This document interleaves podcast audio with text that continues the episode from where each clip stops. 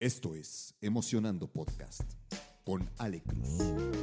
Yo soy Alejandra Cruz y he creado este espacio para hablar de salud mental. La intención es poder hacerlo desde distintas perspectivas, alrededor de la historia y del mundo. Y para ello, cada semana entrevisto especialistas y conocedores que nos comparten sus prácticas y conocimientos para fortalecer la salud mental. Este espacio es para ti.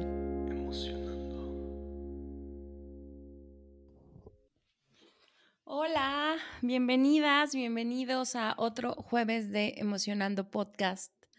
Yo soy Alejandra Cruz, su host, consultora de bienestar y salud mental y maestra de meditación kundalini. y pues este es nuestro episodio 101. Eh, qué, qué padre que ya superamos con este episodio los 100. El podcast acaba de cumplir dos años y hay uno de los giros que yo quisiera irle dando a la perspectiva del podcast que hemos estado teniendo. Y es que me gustaría hablar de muchos más temas que de pronto se vuelven contingencias en nuestra vida y que al volverse contingencias, pues obviamente nos desafían eh, alrededor de nuestra salud mental, ¿no? O sea, son como ese tipo de situaciones y circunstancias que se nos presentan para las que probablemente no estamos listas o listos y que nos ponen ahí como con muchísimo estrés, con muchísimos temas que nos pueden desafiar mentalmente. Y pues el día de hoy les quiero hablar de un tema súper importante eh, que se los voy a contar desde mi experiencia y cruzándolo y trayéndolo a la mesa porque acabo de leer un libro que habla sobre el tema y que la verdad me volvió a mover un montón de fibras em, y que justo es lo que me hace hoy venir a, a compartirles sobre el tema. Vamos a platicar sobre violencia familiar. Así que eh, si necesitan tomarse un tiempo para escuchar el episodio, si tal vez el tema les resuena y es muy fuerte y no lo quieren escuchar, está bien. Eh, pero sí quiero compartirles que si bien no me voy a ir como a muchísimo detalle para crear morbo, lo que sí voy a hacer es hablarles eh, como de ciertos puntos que traigo aquí ya, ya enlistados eh, y especialmente de, de, un momento que de pronto pasa o que a mí me pasó, que fue como, como los, la serie de momentos donde me fui dando cuenta que había varios patrones de violencia familiar en mi historia, en mi educación, en mi vida y que finalmente, pues eso ha estado ahí presente, ha estado ahí latente, me ha desafiado muchísimo mentalmente y pues sí quisiera que habláramos precisamente de ese, de ese tema. Eh, el libro al que estoy haciendo referencia fue recomendado por una amiga mía que quiero muchísimo eh, y que como les decía, si bien es un libro que está súper bien escrito, que te envuelve completamente la historia. También es un libro que para mí tocó de nuevo muchas fibras, eh, pero me gustó mucho la perspectiva desde la cual la, autora toca este tema y me parece importante también eh, compartir como ese punto de vista, ¿no? El libro se llama Romper el Círculo, es de Colin Hover Em, y bueno, a ver, primero quiero darle como orden a todo esto, ¿no? Quisiera empezar tal vez hablando sobre cómo está el tema de violencia familiar en México, ¿no? Eh, como les decía, es un tema de mucha importancia y de mucha sensibilidad vamos a ir viendo cuán común es este problema en México y probablemente en otros países. Em, pero sobre todo podérselos compartir desde, como les decía, cómo ha sido mi historia con este, con este tema, ¿no? La violencia familiar es una problemática que afecta a muchas personas y es un tema complejo y serio que abarca distintas formas de abuso y de maltrato dentro del ambiente familiar.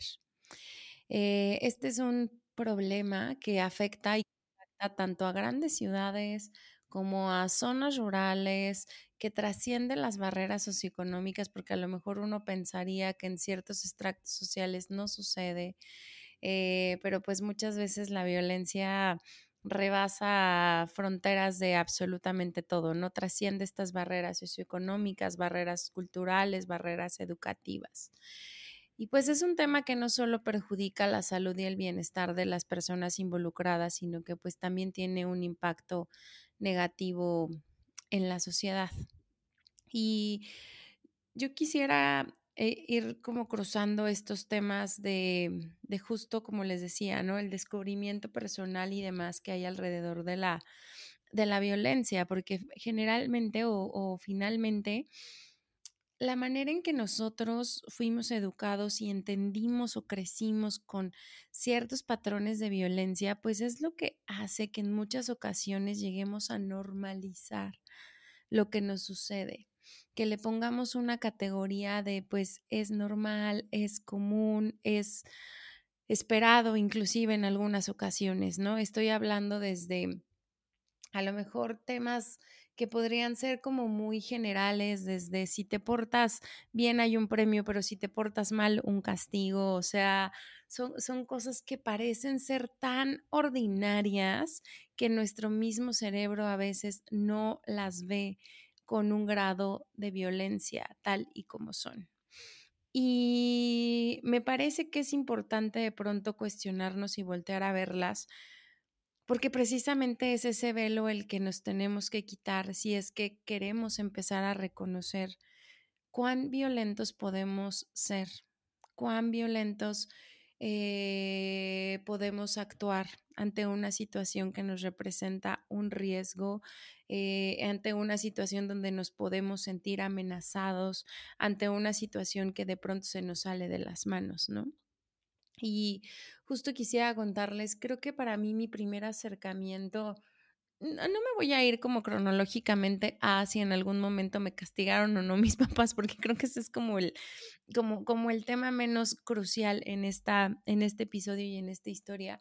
Pero sí les quiero contar que ya siendo más adulta y de una forma mucho más consciente, la manera en que yo empecé a notar mis patrones de violencia fue precisamente en el trabajo.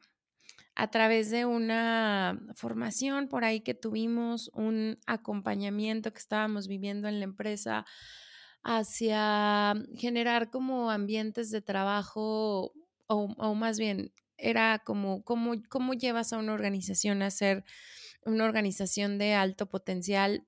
E, estuvimos revisando como muchísima información, pero dentro de esa información, algo que fue como bien revelador fue el poder notar los patrones de violencia en la comunicación que se ocupaban. Y el primer libro que yo leí acerca de la comunicación se llama Comunicación no violenta, que es una belleza y a mí me, me sorprendió también mucho poderlo ver porque justo en ese libro noté muchos de mis patrones que tenía a la hora de comunicarme, mucho de pronto de la violencia pasivo-agresiva que ejercía en mi comunicación cuando a lo mejor las cosas no sucedían de la manera que yo esperaba, eh, cuando en muchos sentidos ni siquiera mi comunicación era tan clara y que generaba como complejidad en los equipos y entonces eso hacía que de pronto las cosas se retrasaran o no se retrasaran y bueno, yo se lo atribuía a a un mecanismo de defensa cuando en realidad era una falta de competitividad en mí para poderme expresar y comunicar de una mejor manera, ¿no? Este libro de comunicación no violenta, su autor se llama Marshall Rosenberg. Y bueno, algo también muy, muy importante que resalta el, el libro es como la invitación a llevarnos a entrar en el mundo emocional a poder reconocer cuáles son las emociones que hay alrededor de algo, de una respuesta, de un conflicto, de, en, o sea, aplicado al trabajo, de una junta que de pronto nos hace que nos entripemos y que nos clavemos en cosas que ni siquiera tienen que ver con nosotros y que no nos corresponden y que la manera en que lo, lo sorteamos, por así decirlo, es a través de lenguaje, lenguaje eh, pasivo-agresivo, de violencia que a lo mejor no es verbal porque en el trabajo no está permitido, pero sí hay muchos temas relacionados con la violencia psicológica y la violencia emocional y demás, ¿no? Entonces, el autor invita en ese libro a cómo poder entrar mucho más al mundo emocional, reconocer las emociones que tenemos y que sentimos cuando alguna situación se nos presenta y poder hablar de una forma más transparente acerca de nuestras necesidades. A mí ese punto se me ha hecho crucial y es un punto que voy a ir trayendo a la mesa de distintas formas y en distintos ejemplos porque me parece que en muchas ocasiones lo que hay detrás de una situación violenta tiene que ver con esto tiene que ver con que estamos poco claros de lo que estamos sintiendo emocionalmente y a lo mejor muy claros, pero pensamos que el otro es responsable de regular nuestra emoción y no nosotros porque también en muchas ocasiones ni siquiera tenemos claras nuestras necesidades y entonces se vuelve bien complicado que yo espere que la otra persona eh, entienda, asuma, interprete y lea todo lo que yo necesito para que entonces yo reaccione de una manera positiva. Entonces, ese primer, esa primera entrada no fue como que estuviéramos en la formación y yo dijera, ay, cuán violenta soy. La verdad es que me fui dando cuenta conforme iba leyendo el libro y conforme iba pues pensando en varios ejemplos que me habían pasado tanto de manera profesional como de manera personal, ¿no? El aprender a desarticular la comunicación no violenta fue un proceso que me llevó bastantes años y que me sigue llevando, porque la verdad es que en muchas ocasiones, cuando yo me siento muy harta, de pronto sí mi comunicación puede llegar a ser violenta. Inclusive, eh, pues sí, la verdad es que de pronto se me puede presentar especialmente, por ejemplo, cuando hay temas de donde no me siento bien atendida en algún lugar eh, o donde presento una queja, ahí mi comunicación puede ser muy, muy, muy violenta. Entonces, creo que hablar de comunicación violenta no solamente es hablar de comunicación con groserías, no, no, no necesariamente tiene que ver con eso. Tiene que ver con las formas que de pronto ocupamos para cerrar nuestra empatía, para cerrar nuestra compasión, para abrir el juicio y para entonces volvernos el peor juez del mundo ante el otro por algo que pensó y o sintió y o actuó y o habló. Entonces, esa fue como una de las primeras veces que ya de forma consciente y dentro de mi vida adulta, pues empecé a cachar como, como de pronto estos, estos temas que sucedían especialmente para mí en mi entorno laboral. Posterior a eso, como que también empezaron a pasar varias cosas en mi vida. Creo que unos dos años antes de que yo tuviera este descubrimiento ya a nivel formación y la información teórica para poder como empezar a practicarlo y hacerlo distinto, sí había yo tenido al menos un par de años antes, yo creo que de los episodios más violentos que yo pude haber protagonizado por mí misma, ¿no? Em, uno de ellos recuerdo que fue estando en un estacionamiento, en una etapa en la que me sentía súper estresada, súper frustrada y había muchas cosas pasando en mi vida que al final yo no terminaba de entender, pero estaba muy enojada. Empecé a tener como ciertos incidentes automovilísticos.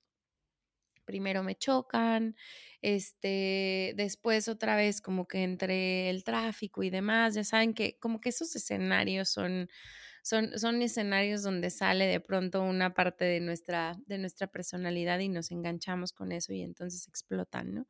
Llegué a tener otro incidente por ahí con una mujer que, que chocamos y que entonces en el ir y venir eh, de cosas ella estaba súper, súper, súper molesta conmigo y entonces yo volteé y la vi y dije, no, no quiero verme así, o sea, no quiero verme así. Ese creo que fue también otro de los parteaguas donde dije, creo que hay algo que tengo que hacer respecto a las emociones que traigo que no las puedo definir, pero sabía que había como un poco de enojo, ¿no? El, el verme reflejada en la cara de esta señora fue impresionante.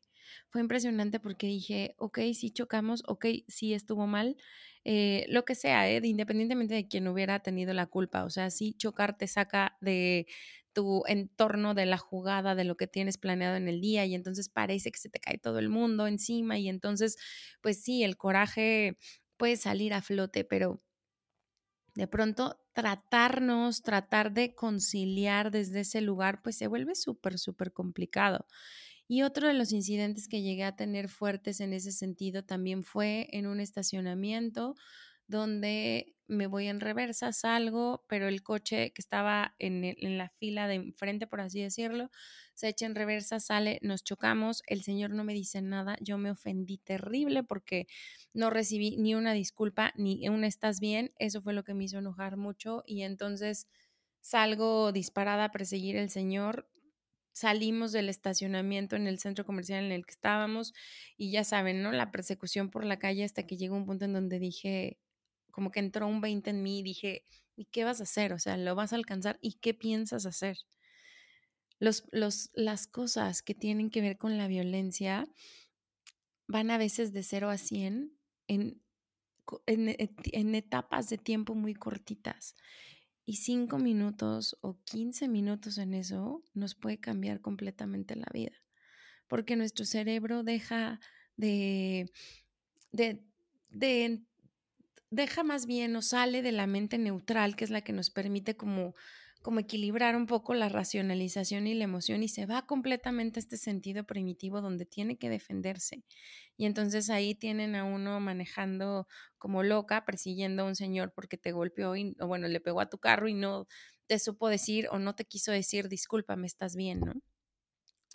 Em, y bueno, incidentes así, así como que ya traía yo un periodo de, de algunos incidentes así. Mm, por ahí tuve una pelea muy fuerte también con la que en ese momento era mi suegra, la abuela de, mi hija, eh, donde mi hermana sí tuvo que salir a calmarme porque cosas, o sea, al final cosas. No, no les voy a contar chisme, ni, ni es que me quiera justificar, pero sí quiero irles mostrando cómo, cómo en algunas ocasiones justo pensamos que esto que les cuento es normal y natural, que puede hacer como clic y puede hacer sentido, porque como les decía, son situaciones muy cotidianas. O sea, por supuesto que si alguien nos, nos golpea en el coche o nos choca, pues es muy probable que nos sintamos muy enojados o muy enojadas y que entonces eso nos haga que sintamos mucha ira y que al sentir mucha ira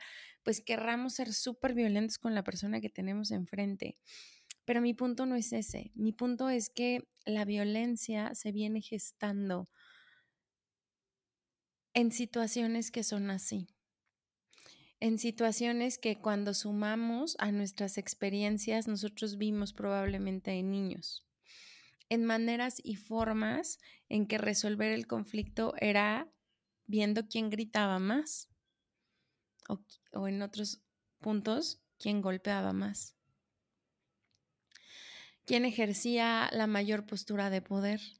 Y entonces voy creciendo pensando que esas son las formas en las que uno se posiciona, en las que uno toma un control, en las que uno regula al otro, donde en ningún lado entra cabida a la conversación de emociones, necesidades y demás, sino que estamos desde esta parte súper primitiva tratándonos de defender o atacar.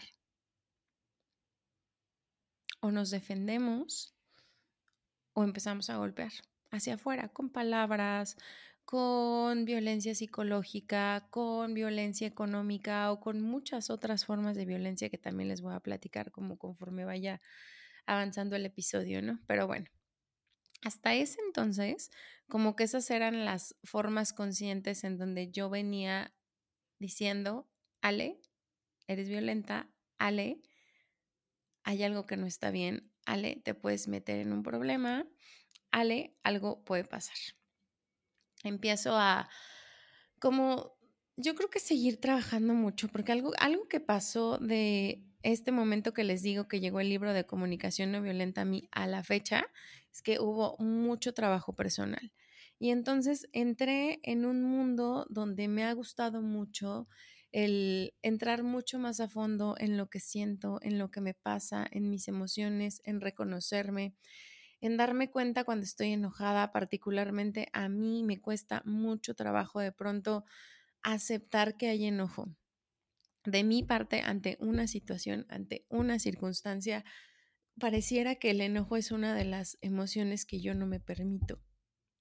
Y bueno, razones por las cuales no me, no me lo permito, a lo mejor hay como mil, ¿no? Una de ellas es que no me gusta el conflicto y que yo preferiría como que pudiéramos conversar las cosas antes de, de transparentar que hay personas que han sido violentas conmigo, como que el, el llegar a ese punto de aceptación de la violencia que he vivido ha sido súper, súper, súper difícil.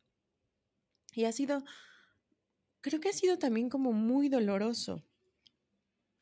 Y en muchos sentidos, ¿eh? no, no solo estoy hablando como, digo, empezamos este tema hablando de violencia familiar, pero yo no estoy hablando solo del tema familiar, sino verlo hacia afuera, ¿no? En relaciones de pareja, en relaciones con amigos, incluso en relaciones laborales. O sea, como que de pronto abrir los ojos y decir, wow, esto que me pasó fue un acto de muchísima violencia. Fue un acto donde mi voz fue silenciada. Fue un acto donde se ocupó el poder para que a lo mejor yo ya no siguiera ejerciendo no sé, cierta presión o ciertas cosas de más, ¿no? Por evitar conversaciones transparentes, por evitar el aclarar malos entendidos, por evitar a veces un montón de cosas, ¿no? Pero como que en estos años que han sido a lo mejor un periodo como de cuatro años de esto que les, que les platico a la fecha, empezaron a pasar como muchas cosas, ¿no? De mi parte, mucho trabajo personal para este tema de regulación emocional, identificación de patrones, eh, borrar creencias limitantes, encontrar nuevas maneras de hacerlo, obviamente en el Inter, como cualquier persona, porque no, no, no me voy a venir a poner aquí como a decirles que al final lo aprendí y ya nunca más pasó. No, claro que sí pasó. Llegué a tener algunas peleas, yo creo que de las más intensas eh, con mi hija, pero pues hemos como aprendido a manejarnos de formas distintas, pero eso no implica que en el momento de la pelea, pues la violencia no haya estado ahí, no haya estado ahí en forma de gritos, no haya estado ahí en formas de ignorar a lo mejor un poco, no haya estado ahí en formas de subir la voz, no haya estado ahí en formas de querer dar un castigo o esto que les digo, que al final terminan siendo posturas de poder alrededor de la violencia más que hablar abiertamente de, oye, realmente lo que está pasando o lo que estoy sintiendo es muchísimo dolor por esta situación que X es un ejemplo. Siento que te expone y que al exponerte y no cuidarte tú, pues entonces algo que yo no quisiera o la necesidad que tengo es que yo no quisiera pasar por una situación en la cual me arrepienta. ¿Cómo podemos hacerlo juntas? ¿Cómo podemos hacerlo diferente? Porque estoy sintiendo mucho dolor por la manera en que a lo mejor quieres, este, mm, no sé, descuidarte al punto que expongas tu seguridad, ¿no? Es bien distinto hablar así a estarnos como viendo que nos aventamos y a ver quién puede más y a ver quién tiene la razón. Es súper, súper, súper distinto y súper, súper, súper diferente. Y bueno, en este inter de estos cuatro años ha sido un camino de mucho aprendizaje a procurar,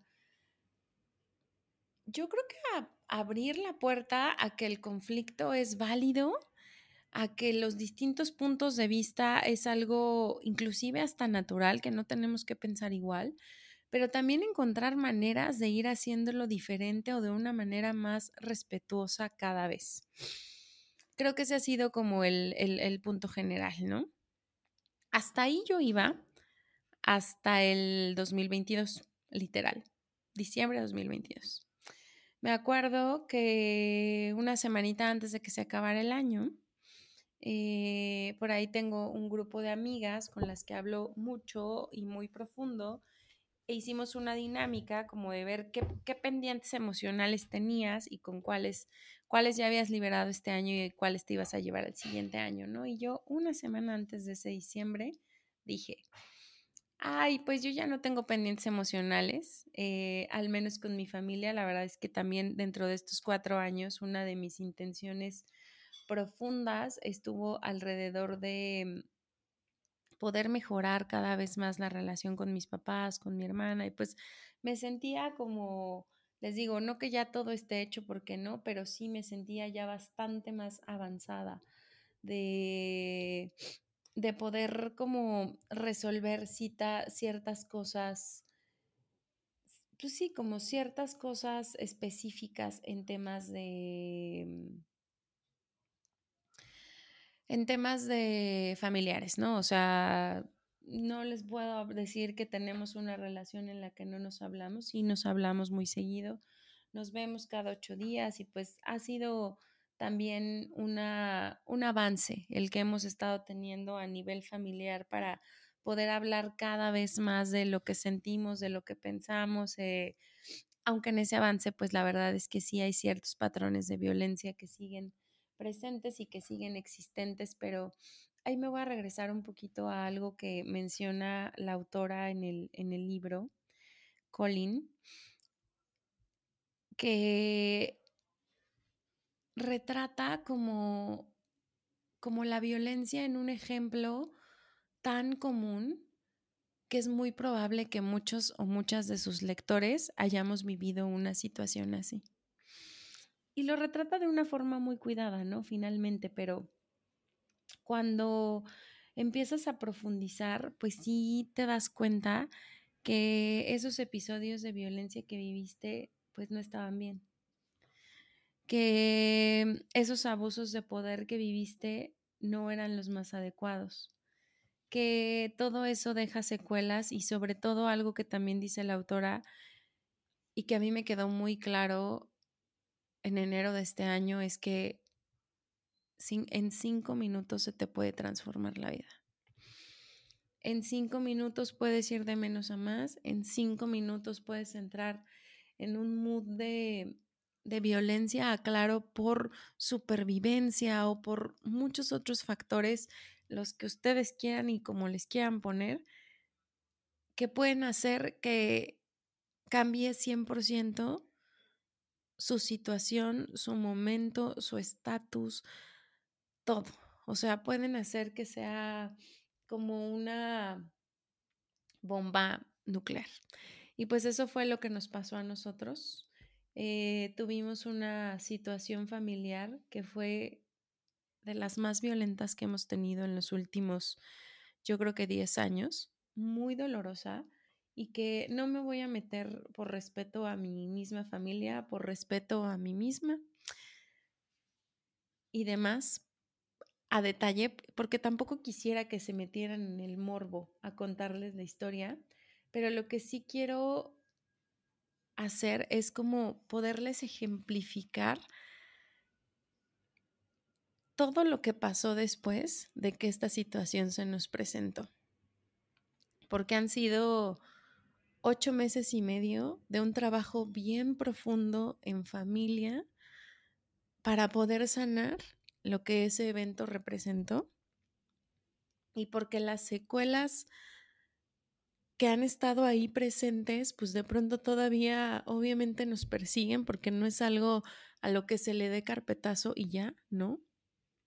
Porque tuvo muchas, muchas, muchas implicaciones pero porque sobre todo para mí fue como muy evidente poder como entender que la que es responsable de su emoción, de su enojo y de su ira, pues al final soy yo.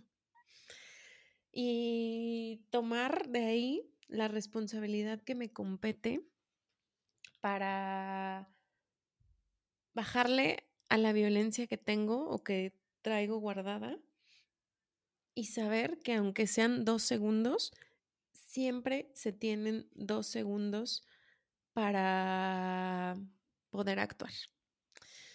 Y voy a empezar con las reflexiones que justo hice después de la lectura, de que terminé este libro, porque como les decía, o sea, si bien hemos venido pues avanzando en los meses y teniendo otro tipo de conversaciones y, híjole, hemos llorado como nunca en familia, como nunca, para tratar de resolver estos temas. Cuando el libro llega a mí y lo termino de leer, pues obviamente se me abren un montón de cosas. Otra vez. Y son cosas que se me abren porque no solo en, en, estos, en este periodo, especialmente en este año, no solo caché que esta violencia venía de mi parte solo familiar, sino que caché también cómo había sido con mis parejas y me dolió un montón, me dolió un montón, un montón, un montón también. Por otro de los puntos que dice la autora, ¿no? Es súper difícil cuando tú atraviesas un periodo de violencia, especialmente familiar o de pareja, que tu mismo cerebro se convenza a sí mismo de que en algún punto la violencia no es una forma de amor. Porque cómo, o sea, cómo está pasando que esté siendo violentado, violentado por una de las personas que más dice amarme en la vida. Y que no es porque esa persona simplemente haya despertado un día y se le haya botado la canica, sino que seguramente hay muchas cosas ahí atrás, ¿no? ¿Cómo entras en un terreno de empatía y compasión con eso? porque hay arrepentimiento, porque hay vergüenza, porque hay culpa, porque hay un montón de cosas pasando ahí. Y porque también en muchas ocasiones te vas contando que es algo que tal vez te merecías, pero pues no, no nos merecemos la violencia de nadie, ni de nosotros mismos. Entonces, pues no sé, como que se cruzan un montón de cosas y sí quisiera compartirles precisamente este, es esto que al final escribí, porque creo que, creo que, creo que les puede como ser de valor, sobre todo si, si les está pasando como a mí, que están descubriendo las maneras y las formas de violencia en que crecieron y o se desarrollaron, y o a lo mejor quieren reconocer en ustedes para tratar de, de evitar, creo que puede ser una, una buena manera, ¿no? Puse, mm, he sentido mucha tristeza y dolor desde anoche. No sé si es por todo lo que me revolvió el libro, que es romper el círculo, combinado con el estar dándome cuenta de la violencia en mis relaciones o inclusive notar ciertos patrones o matices que duelen todavía. Hoy en mi meditación lloré mucho. Hacernos conscientes de la violencia que habita en nosotros es abrumador, apabullante y decidir ante un escenario así sobre el amor es todo un reto.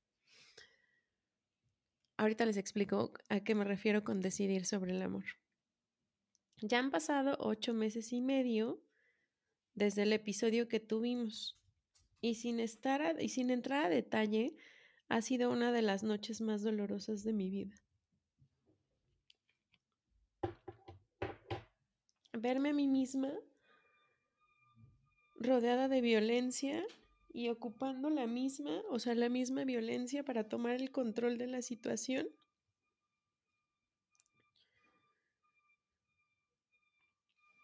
Me dio mucho miedo.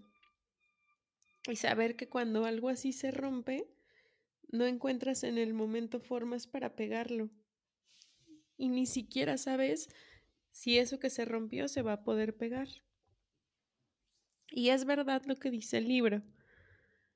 Hay que mirar con más compasión estas cosas.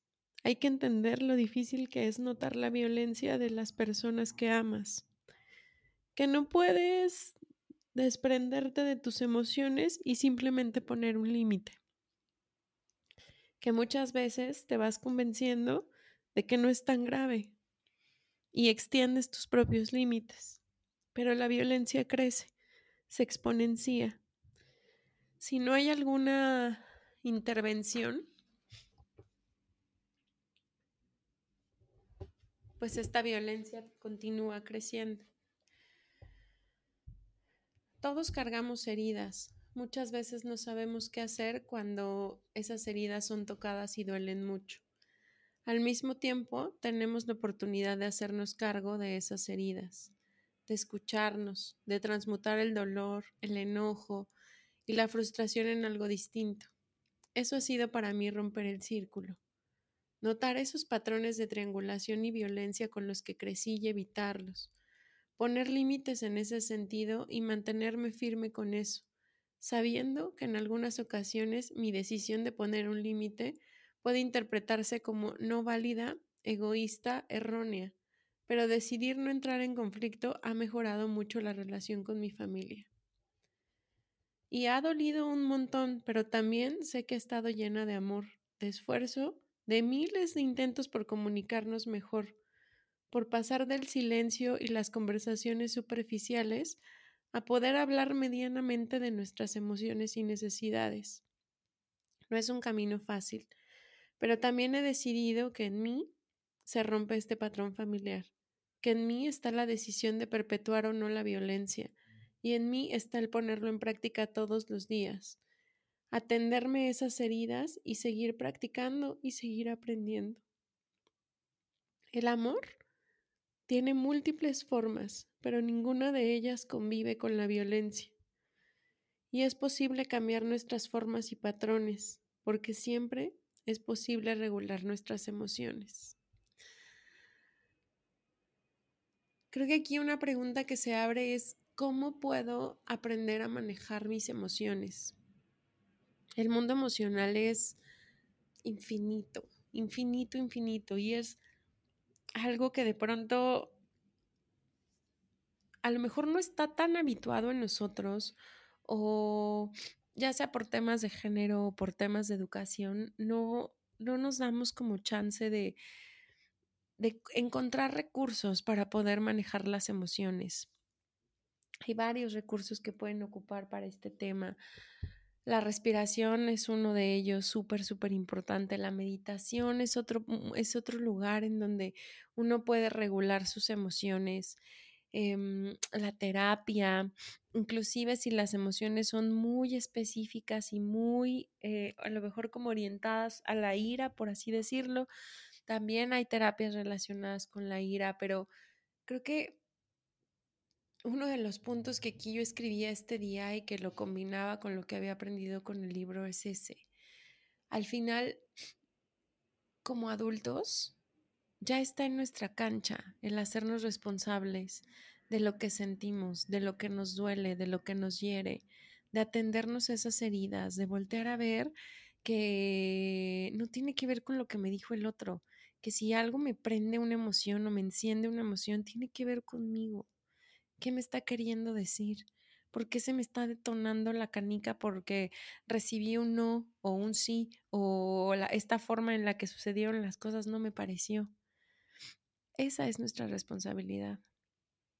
Eso lo podemos hacer, hacer y lo podemos desarrollar entre más herramientas y recursos de salud mental tenemos.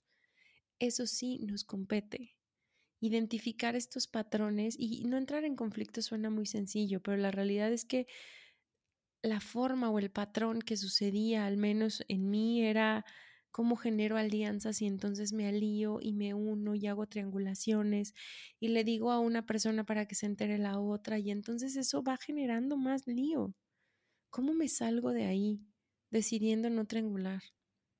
Oye, que tuviste una discusión con tal, no voy a hablar del tema porque eso es triangular y porque son patrones inconscientes que existen. Pero ya cuando los tienes en la conciencia, ya no abres la puerta a eso, si así lo decides. Pero al final es una decisión. Yo decidí observar mi violencia. Yo decidí observar lo que a mí me hacía prenderme. Yo he decidido seguir un camino en el que pueda entender cada vez más esas cosas que me hieren y que me hacen que me enoje muchísimo y que me vuelva loca y que entonces quiera herir, porque al final ese es el punto, querer herir o querer lastimar como una respuesta, una reacción que es natural. No estoy diciendo que esté erróneo, es natural, pero ya cuando decides voltear a verlo, ya toca hacerte responsable de eso. Y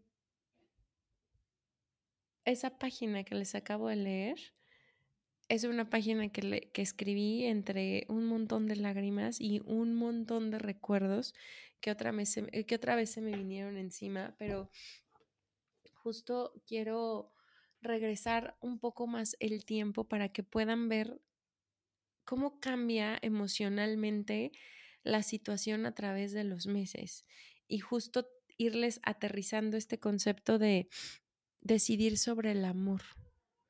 Porque ¿cómo resuelves esto? Una de las formas más efectivas que tienes de sobrepasar una situación así es colocando el amor por delante. Y está muy cañón. Y está muy cañón porque vuelvo al mismo punto de, pero ¿cómo puedo entender y o aceptar y o normalizar que la persona que me está haciendo daño me ama? Juegan ahí muchas cosas, pero bueno, espero que esa parte no se, no se me malinterprete. Agradecer el hoy por difícil que parezca. Ante un desafío familiar que hoy se tiene que trascender y transmutar, un momento que rebasó los límites del respeto y del amor, una pelea que mostró que aún hay mucho que sanar en mí en mi relación con mi familia y ver el bien en todo lo que se está pasando ha sido retador. Poder ver algo tan horrible y tan violento y al mismo tiempo reconocer todo aquello que hace una herida colectiva y compartida, porque se hace exponencial. Ver el lado oscuro en su punto máximo y al mismo tiempo todo el amor que puede existir en nosotros después de un momento así. Yo me siento avergonzada de no contenerme de juzgar a los demás, de no controlarme, de no poder apoyar con amor, de decir muchas cosas que van más allá de las palabras, de no poder ayudar, porque ningún grado de dolor me justifica eso. Al momento no puedo distinguir todo lo que siento, así que lo voy a enumerar. Hay tristeza, dolor, vergüenza, culpa, preocupación, angustia, frustración, enojo, esperanza, una extraña calma y probablemente amor, alivio y fe, esta fe que sostiene y que extrañamente me hace pensar y sentir que al final todo va a estar bien. Quiero aclararme para poder ir dirigiendo todo esto poco a poco. Noto al monstruo, pero no le voy a dar voz. Todo aquello que pasa tengo el poder de verlo desde otro lugar, uno más suavecito, blando y neutral. ¿Qué siento? Frustración. Me frustra que todo haya llegado a un punto tan violento. Me frustra lo claro que se pueden repetir los patrones no sanados. Siento enojo. Esta vez no tomé el espacio para respirar y reaccioné. Reaccioné desde mis heridas sin voltear a ver mis herramientas. Siento empatía. Siento mucha empatía por lo que todos estamos pasando y estamos viviendo hoy en día. Y quisiera pedir mucha sanación y fuerza por todos los procesos individuales, porque un suceso colectivo o un suceso familiar no solo marca la familia, sino nos marca uno a uno en distintas medidas y en distintas formas. Así que espero tener empatía y que tengamos empatía para que cada uno vaya recibiéndola conforme el tiempo vaya avanzando siento esperanza. La autoconciencia, escuchar nuevos compromisos y nuevas acciones nos van a ayudar a salir de esto, a relacionarlos mejor y hacerlos diferente, resolverlo basados en el amor. En muchas otras ocasiones nos hubiéramos colocado a tratar de resolver desde una postura de juez. ¿Quién tuvo la culpa? ¿Quién empezó? Quién se equivocó primero o quién se equivocó más. En esta ocasión lo que a nosotros nos sucedió nos colocó a todos en el mismo lugar. Todos teníamos una responsabilidad y todos estábamos completamente metidos en el relajo. Así que lo único que nos quedó fue hablar hacer los procesos individuales y tratar en la medida de lo posible de ver todo esto con mucho amor, con mucha compasión, con mucha empatía y tratar de evitar los juicios. El verlo con amor no significó no querer ver lo que estaba pasando, sino significó poderlo ver desde un lugar mucho más compasivo, inclusive con nosotros. Y uno de los últimos sentimientos que coloqué ese día fue alivio. Por ahora siento calma y enfoque a hacer lo que a mí me toca, lo que puedo aportar, porque al final, aunque suene un poco extraño, me siento un poco más neutral en esta situación.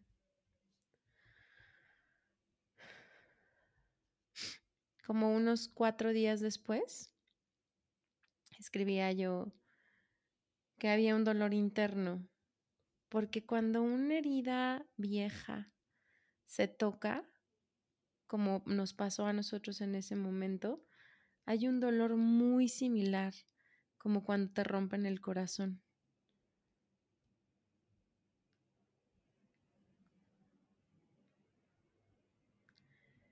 me hacía una pregunta. ¿Qué tengo que aprender de esto? esa fue la pregunta que me estuve haciendo al menos los primeros 30 días de esta situación.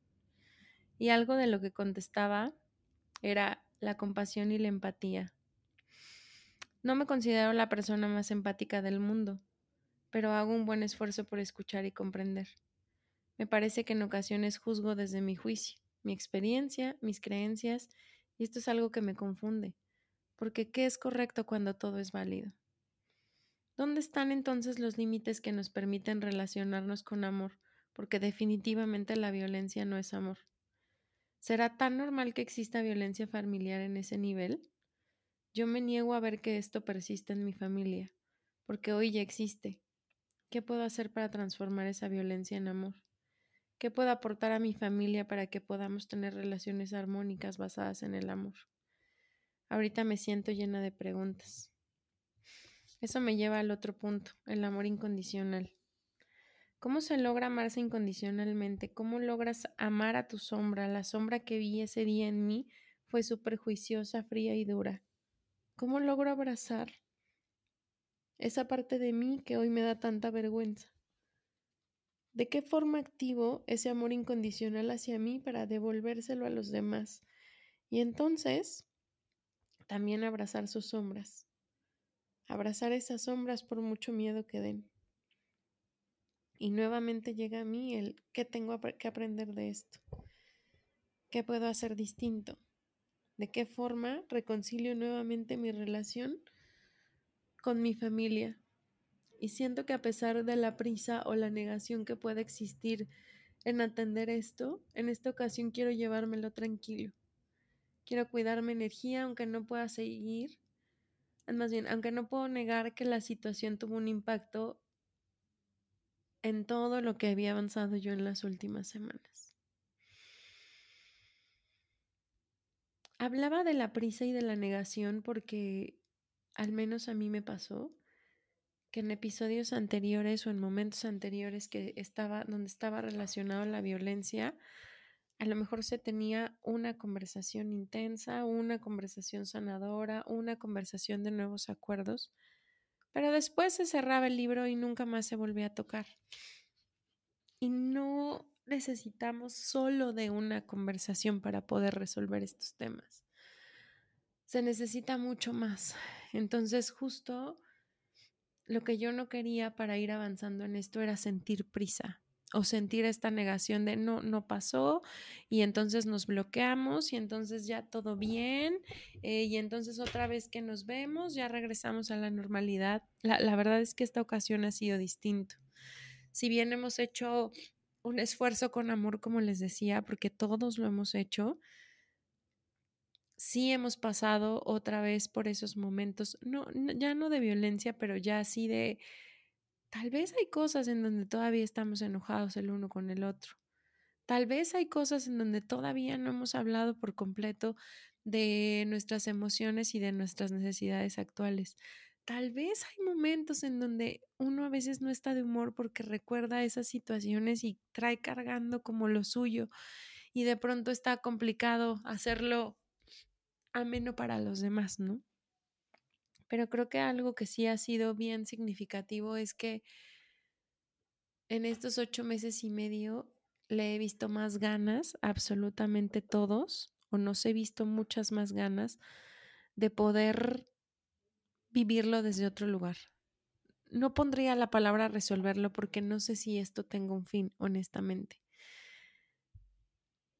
No sé cómo se mediría el fin de esta situación, ¿no? Pero lo que sí he visto ha sido una fuerza que nos ha unido mucho más, un esfuerzo que ha sido bien retador para todos para poder hacerlo diferente, inclusive como les decía, ¿no? Desde abrirnos a conversaciones que ya no son tan superficiales, sino que ahora son un poco más profundas, pero también de respetar los ritmos individuales, que también ese ha sido uno de los uno de los puntos, ¿no? Yo quisiera a lo mejor a veces hablar de lo que está pasando a los 20 días de que pasó para entonces ya quitarme esta angustia, pero tal vez la persona que tengo enfrente necesita más tiempo. Y entonces he tenido que aprender que ser empática y compasiva tiene que ver también con respetar su tiempo y su espacio. Y aunque ha habido de pronto diferencias de opinión, por así decirlo, en el Inter, creo que cada vez estamos encontrando maneras diferentes y distintas para poderlo resolver y, atender, ¿no? Y como les decía, no entré mucho a detalle en mi, en mi particular específico porque no quería sumarle drama a la situación y más bien no quería como desviar sobre, sobre estos temas, ¿no? Que al final son como súper importantes.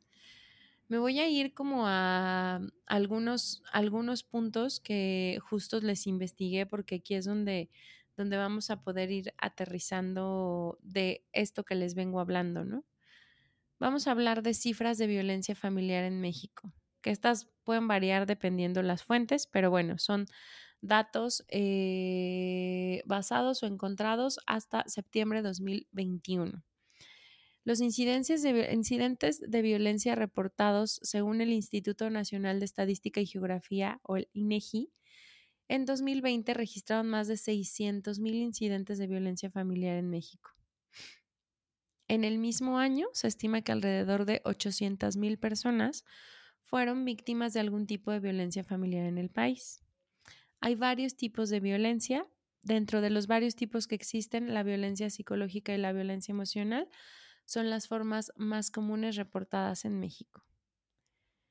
Se estima que uno de cada tres niños y adolescentes en México ha sido víctima de algún tipo de violencia familiar, ya sea física, emocional o sexual. En el episodio anterior precisamente hablamos del abuso sexual infantil, entonces aquí entran también esas, esas cifras.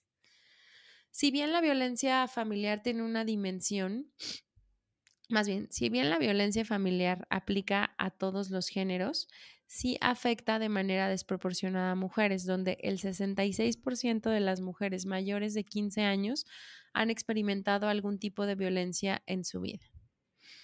Es importante tener en cuenta que muchas víctimas de violencia no denuncian los incidentes por distintas razones, incluido el temor o las represalias y la falta de confianza del sistema de justicia. Así que las cifras reales pueden ser mucho mayores. Yo le sumaría a este tema la culpa y la vergüenza que uno siente de haber estado en una situación así. Existen también varias acciones de prevención y atención donde el gobierno y distintas organizaciones en México que les voy a dejar aquí han implementado programas de prevención y atención de la violencia familiar, así como líneas telefónicas de ayuda y refugios para víctimas. Esta información son como temas generales, pero se las comparto porque también es probable que en muchas ocasiones nosotros hayamos actuado como jueces ante una persona que nos habla sobre un episodio de violencia. Como que pongamos cosas como, pero ¿por qué no te sales de ahí? ¿O por qué te aguantaste? ¿O por qué no lo dejaste?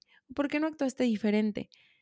Algo bien importante y muy bello de lo que pone el libro de Colin aquí es que pues pasas por un proceso, pasas por un proceso donde se te rompe tu corazón, donde no solo es accionar ya ahorita, eh, en este momento, sino donde pasas por todo este análisis personal de tal vez yo tuve la culpa, tal vez yo fui responsable, tal vez fui inadecuada o inadecuado, tal vez me lo merecía, eh, la próxima vez va a ser diferente, yo sé que vamos a cambiar, yo sé que se va a poder porque hay mucho amor y ah, pasan un montón de cosas, pero si no se hace el trabajo de identificar los patrones de violencia y de ahí reconocerlos, los personales, los que tengo en mis relaciones, los que tengo en mi hogar, y tomar esta autoconciencia de los comportamientos tóxicos que a veces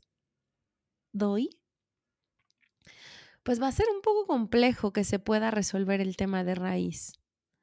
También es importante conocer como las señales de advertencia, cómo funciona el control excesivo, ¿Qué pasa cuando los, los, insultos son constantes o cuando es un tema completamente de aislamiento? Porque son muchas, muchas, muchas formas las que puede tomar la violencia. Si hoy algo de lo que les he platicado les resuena, quiero decirles que les extiendo toda mi compasión, todo mi cariño, toda mi fuerza y todo lo que pueda compartirles, decirles que les entiendo, que he estado ahí, que ha sido muy difícil, que no solo se necesitan horas de meditación y demás, no, se necesita algo mucho más completo para poder salir adelante ante este tipo de situaciones, que aunque es muy lamentable, muy, muy lamentable, sí también es importante reconocer que culturalmente hemos sido violentados. Entonces hay también muchas cargas de violencia que están metidas en nuestro mismo ADN, que han venido perpetuando de generaciones en generaciones. Pero como les decía hace rato, siempre podemos tener la elección. Y tenemos la responsabilidad de aprender de nosotros mismos a regular nuestras emociones tenemos la responsabilidad de poder, o tenemos la posibilidad más bien, de poder resolvernos y al resolvernos, reducir estos índices de violencia y al reducir estos índices de violencia, sí podemos aportar algo a la comunidad con la que estamos. En la medida en que nosotros procesamos mejor lo que nos viene pasando, en la medida en que nosotros nos hacemos responsables de sanarnos, en la medida en que nos hacemos cargo de las heridas que como niños traemos cargando, en la medida que nos damos ese amor para resolverlo, en esa medida podemos hacernos cada vez menos violentos. Y al hacernos menos violentos, nuestras relaciones pueden ser mucho más armónicas. Y eso armonía es lo que nosotros podemos dar hacia afuera y hacia el mundo. Les prometo que es posible. Es un trabajo duro, sí, pero es un trabajo posible.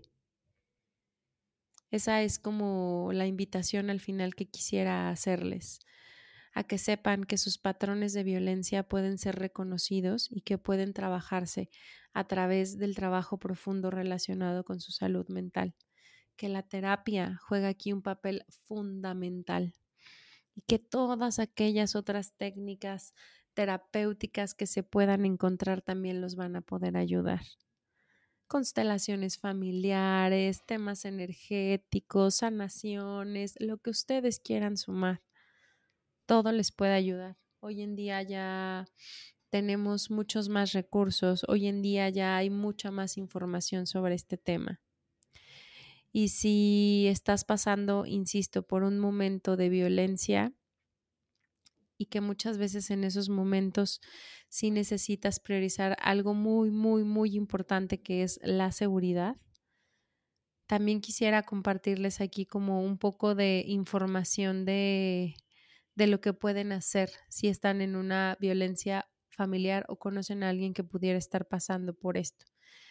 El punto básico es garantizar las medidas de seguridad y bienestar, porque eso es lo primero que se nos vulnera cuando nosotros estamos en una situación así, y nos vamos a la pirámide de Maslow. Una de las principales necesidades que tenemos que cubrir aquí es el tema de seguridad. Entonces, prioriza tu bienestar. Lo más importante ante cualquier circunstancia es tu seguridad y la de cualquier persona involucrada. Si estás en peligro inmediato, busca un lugar seguro. Otro punto, busquen apoyo. Ya saben que la red de apoyo es algo bien importante. Hablen con alguien de su confianza, ya sea un amigo, un miembro de la familia o un profesional. Compartan su situación y busquen quién les puede brindar apoyo emocional, el que necesiten y que los ayude a tomar decisiones informadas. Comuniquen su situación. Si se sienten seguras o seguros, platiquen con sus amigos y familiares lo que están viviendo, buscando siempre un apoyo, porque el apoyo de los seres queridos puede ser esencial en este momento. Y si tú eres el ser querido, el amigo o la amiga para la que buscan para contarte una situación así, lo que necesita la persona es ser escuchada y validada y apoyada y vinculada, no necesariamente juzgada. Entonces, si puedes darles ese apoyo sin juicios, va a ser de mucho valor. Busquen ayuda profesional. Pueden ponerse en contacto con líneas de ayuda especializadas en violencia familiar. En México, esta línea es la Línea Nacional contra la Violencia de Género. Su número es 800-911-2511, que se los voy a dejar aquí, o busquen apoyo en centros de, de atención a víctimas. Si están considerando presentar una denuncia ante las autoridades y ya se sienten preparados y seguros o preparadas y seguras, este es un paso bien importante porque al documentar podemos ir avanzando en los protocolos, en las leyes y en todo aquello que se necesita para poner fin a la situación de violencia y obtener protección legal. Hablando y regresando a la seguridad, busquen un refugio. Si es necesario, busquen un refugio seguro para ustedes, para sus hijos, para sus demás familiares. Hay organizaciones que proporcionan refugios y apoyos a víctimas en temas de violencia. Inclusive dentro de esta seguridad también pueden levantar una orden de protección. Esta orden de protección restringe el acceso al agresor, a ustedes y a su hogar. Cuando estamos hablando de temas de violencia, es muy seguro documentar todo lo que está pasando guarden registros de incidentes de violencia, fotos, descripciones. Está lamentable que pidan esto, pero es algo que ayuda a avanzar mucho en la investigación. Puede ser muy útil si presentan una denuncia que ustedes tengan capturas de pantalla, notas de voz, llamadas grabadas o todo aquello que sea necesario para poder ir nutriendo su caso. Este punto también se basa en la seguridad, pero es la seguridad que hacen con su red de apoyo plan de seguridad. Creen un plan que les incluya rutas de escape, números de emergencia y lugares de encuentro seguro. También sepan y tengan a la mano los datos relacionados con la atención médica y emocional si resultan heridos físicamente o si necesitan apoyo emocional a través de terapia o grupos de apoyo. El asesoramiento legal. Existen abogados especializados en casos de violencia familiar que les pueden ayudar a orientarlos respecto a sus derechos y a sus opciones legales.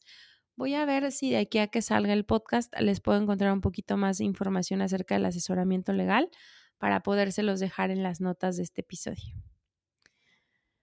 Y bueno, saben que hay en línea o en internet muchos recursos o líneas sobre violencia familiar como en organizaciones, líneas de ayuda, donde pueden obtener mucho más eh, apoyo adicional y conocer un poco más o educarnos un poco más sobre estos temas, ¿no? Las distintas formas de violencia y sobre todo esto que les mencionaba, cómo, cómo a través de la conversación, cómo a través de, de los límites, cómo a través de muchas técnicas de comunicación podemos nosotros ir seteando los límites hacia la reducción de la violencia a la que podemos estar siendo víctimas hoy en día.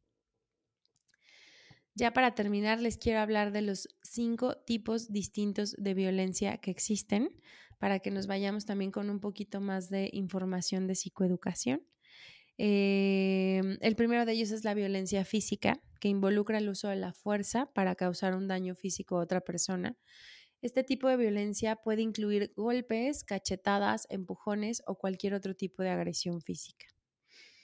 La violencia emocional es una forma que se aterriza o se, se, enfoca más bien en herir emocionalmente a alguien utilizando medios como el control, la humillación y la manipulación que van dirigidos a dañar el autoestima y el bienestar emocional de la persona. La violencia verbal implica el uso de palabras hirientes, de insultos y amenazas para intimidar y controlar a la persona.